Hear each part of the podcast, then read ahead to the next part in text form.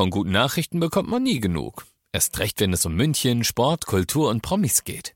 Lesen Sie selbst gute Nachrichten. Heute in der Abendzeitung und auf abendzeitung.de. Abendzeitung. Die ist gut.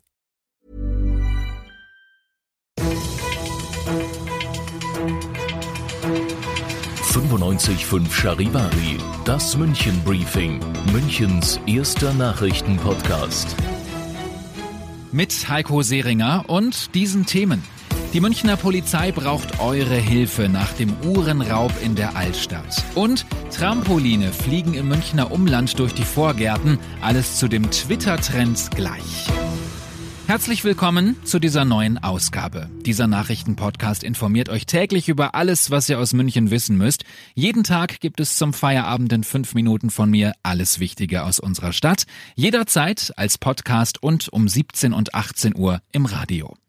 Vor einer Woche haben wir über den Mega-Raub in der Innenstadt berichtet. Da haben sich unbekannte Männer auf ungewöhnliche Weise Zutritt verschafft zu einem Juwelier in der Residenzstraße. Sie sind nämlich mit einem Auto durch die Tür gefahren und haben dann Uhren im Wert von einer Million Euro gestohlen. Charivari-Reporter Alexander Eisenreich, was gibt es jetzt Neues in dem Fall? Ja, die Polizei hat heute Originalfotos von den beiden Autos veröffentlicht. Mit dem einen waren die Täter in das Geschäft gerast, mit dem anderen waren sie danach geflüchtet. Das wurde ja dann auch in der Nähe der Prinzregentenstraße gefunden. Die Ermittler wollen jetzt wissen, wer hat die gestohlenen Wagen in der Innenstadt vor dem Raub gesehen? Standen die irgendwo rum? In unserer neuen App und auf charivari.de gibt es die Bilder. Und von den Männern fehlt jede Spur? Ja, zumindest sagt die Polizei nicht, dass sie eine Spur hat. Es kann natürlich sein, dass sie die Männer in Sicherheit wiegen will. Außerdem müssen die Täter ja irgendwie von der Prinzregentenstraße weitergekommen sein. Das ist auch noch völlig unklar, wie das letzte Woche in der Nacht von Sonntag auf Montag passieren konnte. Auch die Uhren im Wert von einer Million Euro sind weiterhin verschwunden. Die Polizei veröffentlicht Bilder der Fluchtautos. Das waren Infos von Charivari-Reporter Alexander Eisenreich. Sabine ist weg. Ich meine das Sturmtief. Auswirkungen hat es heute noch gegeben. 80 Flüge von 1000 sind am Flughafen ausgefallen. Das lag hauptsächlich daran, dass die Flieger und die Crews nicht da waren, wo sie sein sollten, wegen der Annullierungen von gestern. Die S-Bahn versucht, dass bis heute bis zum späten Abend alle Bäume weggeräumt sind, sodass morgen zum Berufsverkehr alle S-Bahnen wieder nach normalem Fahrplan fahren können.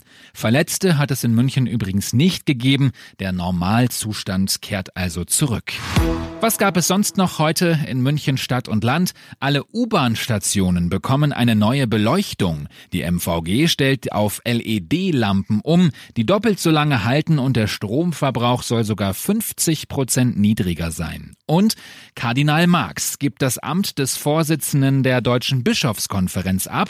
Er stehe für eine zweite Amtszeit nicht zur Verfügung, hat er heute gesagt. Er bleibt aber Erzbischof von München und Freising.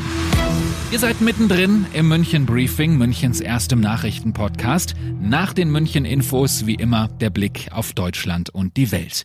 Wie geht es weiter, nachdem Annegret Kramp-Karrenbauer gesagt hat, sie will nicht Bundeskanzlerin werden? Die CSU sagt in Form des Landesgruppenchefs Dobrindt, dass der Zeitplan überhaupt nicht zu machen sei, berichtet Charivari-Reporterin Soita Sovali aus Berlin. Im Sommer soll der Kanzlerkandidat feststehen, im Dezember soll der dann auch zum neuen CDU-Parteichef gewählt werden. Keine Chance, sagt Dobrindt. Der CDU-Bundestagsabgeordnete Armtor und der Chef der Werteunion Mitsch fordern grundsätzlich eine schnellere Lösung, so wie viele andere Politiker auch.